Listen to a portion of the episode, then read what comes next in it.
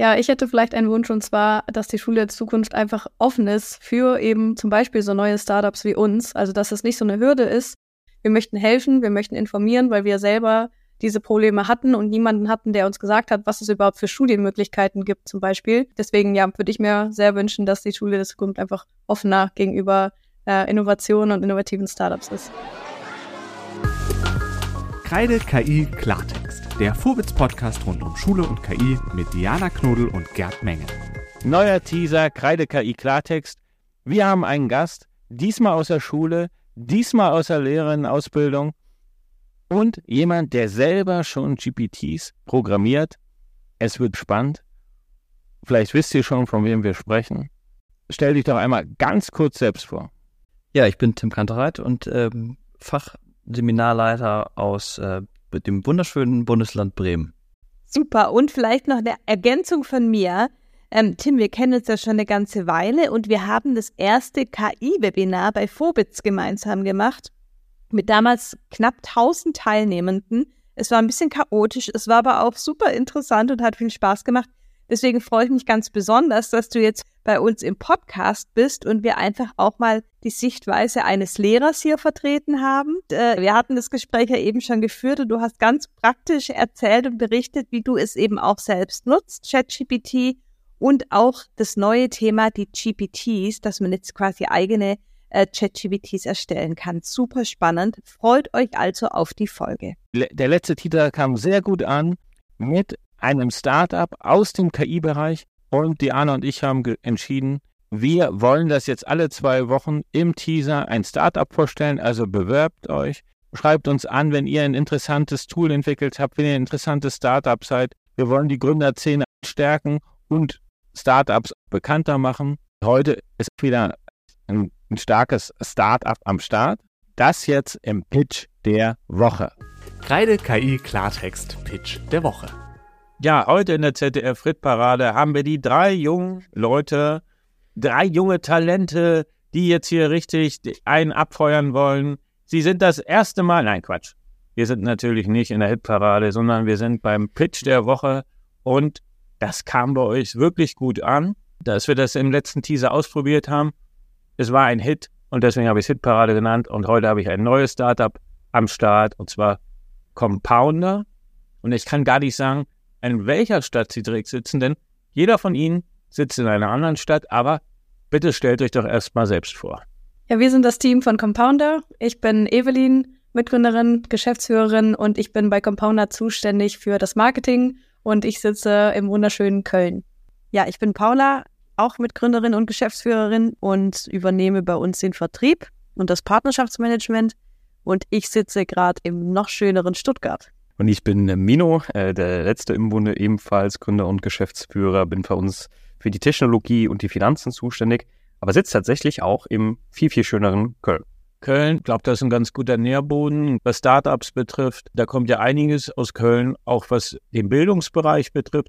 Und ihr seid sozusagen an der Schnittstelle, ich sag mal, zwischen B2B und Bildung.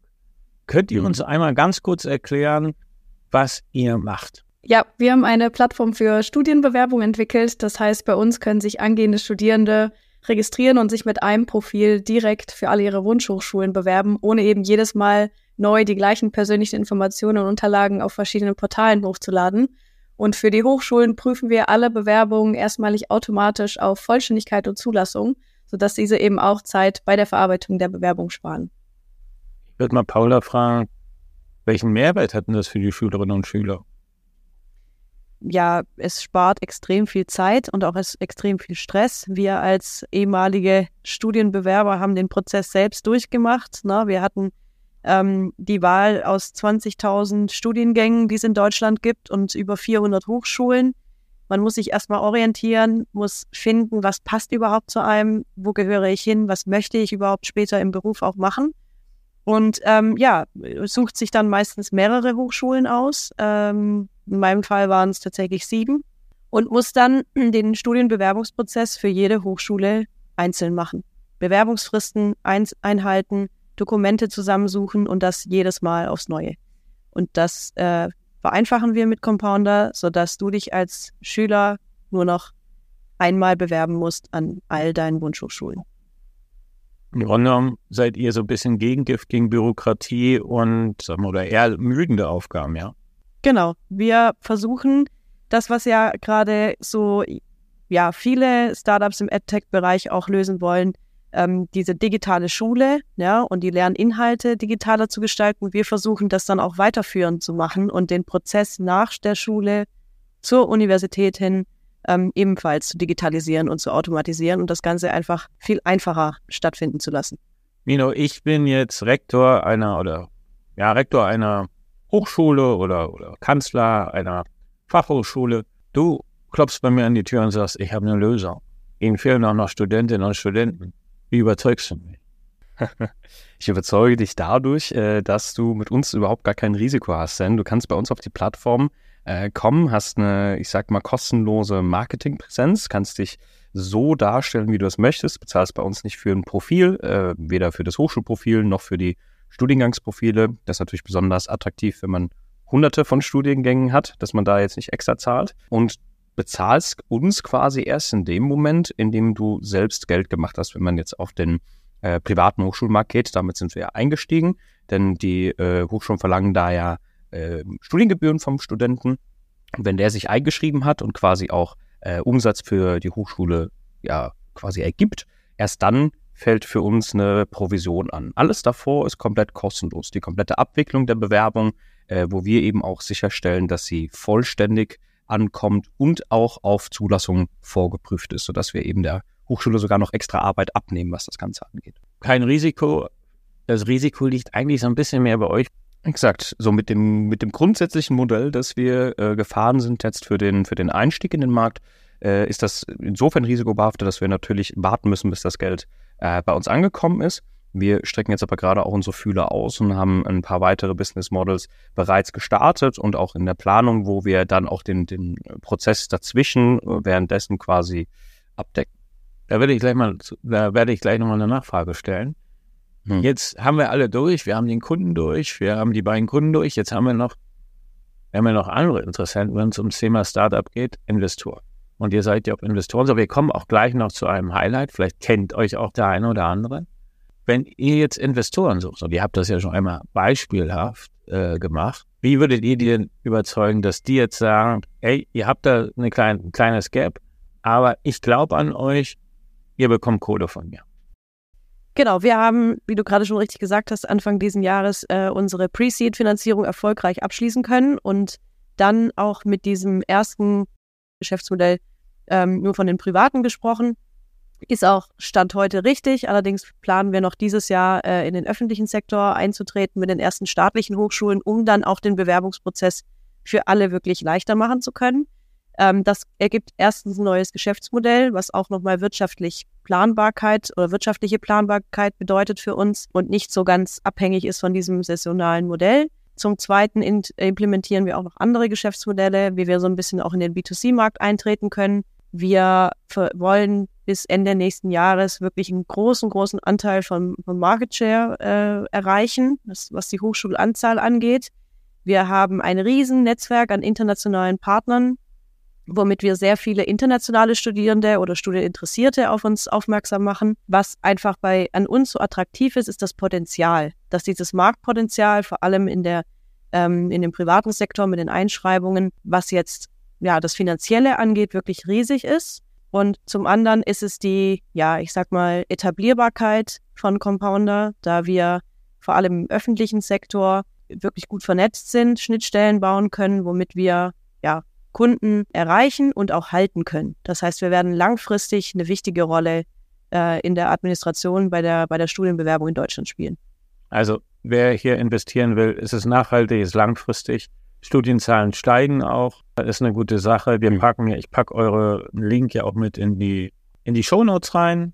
Also wenn es da Kontakte gibt. Ich glaube, ihr geht jetzt auch in eine zweite Finanzierungsrunde. Ich glaube, hast du es gerade auch gesagt im Dezember. Wer da noch was loswerden will, wer noch einen Sparstrumpf hat, äh, gerne an Compounder wenden. Wir sind natürlich auch ein KI-Podcast und das Thema KI spielt bei euch eine Rolle.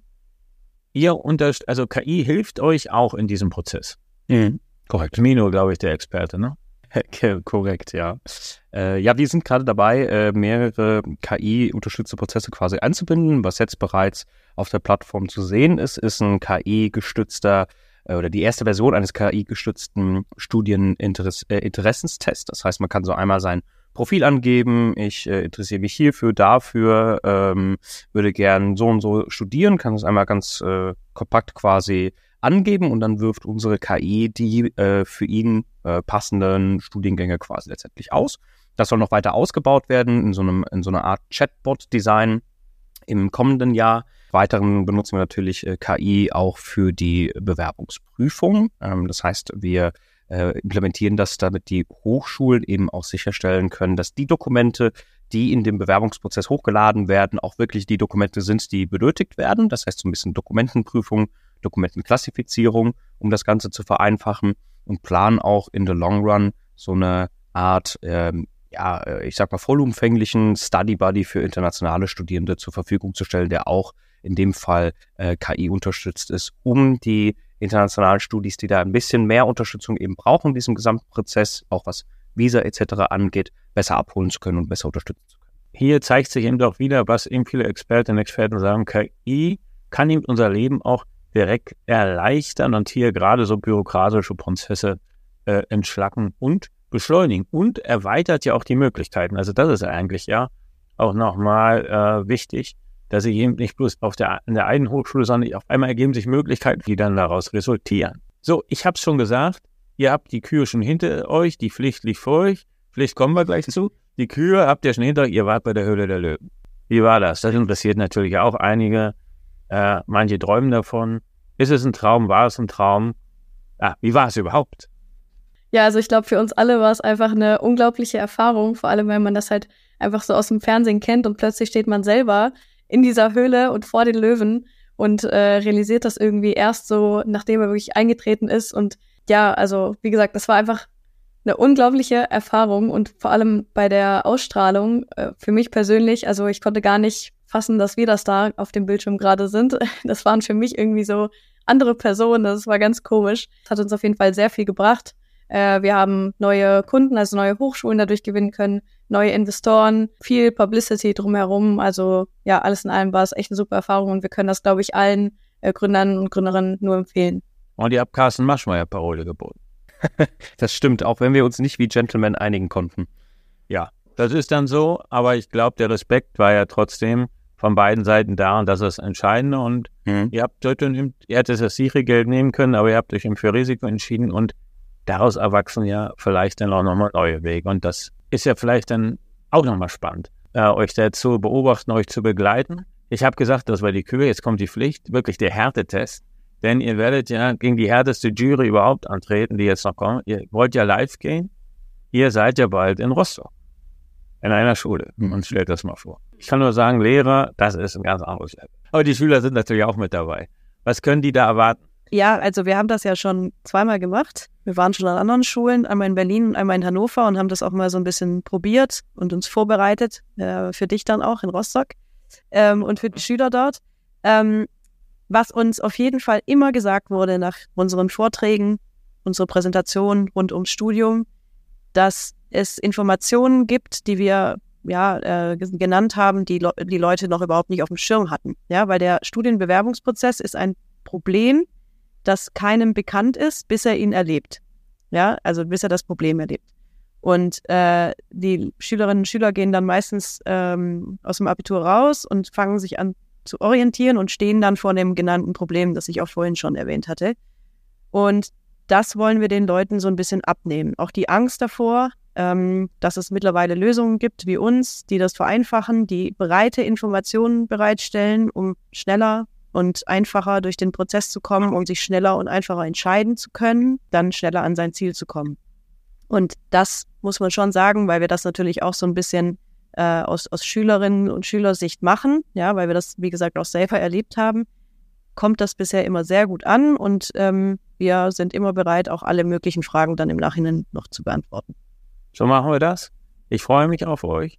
Habt ihr noch einen Wunsch jetzt so auch für die Schule der Zukunft, wenn wir schon beim Thema Schule sind? Und damit gehen wir jetzt auch raus aus dem kleinen Podcast, aus dem Pitch. Habt ihr so einen speziellen Wunsch, auch aus eurer Erfahrung?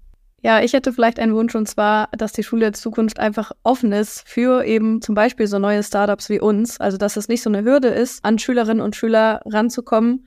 Natürlich kommt es immer darauf an, was das für ein Unternehmen ist und was es genau von den Schülerinnen und Schülern möchte. Aber jetzt in unserem Fall zum Beispiel, wir möchten helfen, wir möchten informieren, weil wir selber diese Probleme hatten und niemanden hatten, der uns gesagt hat, was es überhaupt für Studienmöglichkeiten gibt zum Beispiel. Deswegen ja, würde ich mir sehr wünschen, dass die Schule der Zukunft einfach offener gegenüber äh, Innovationen und innovativen Startups ist.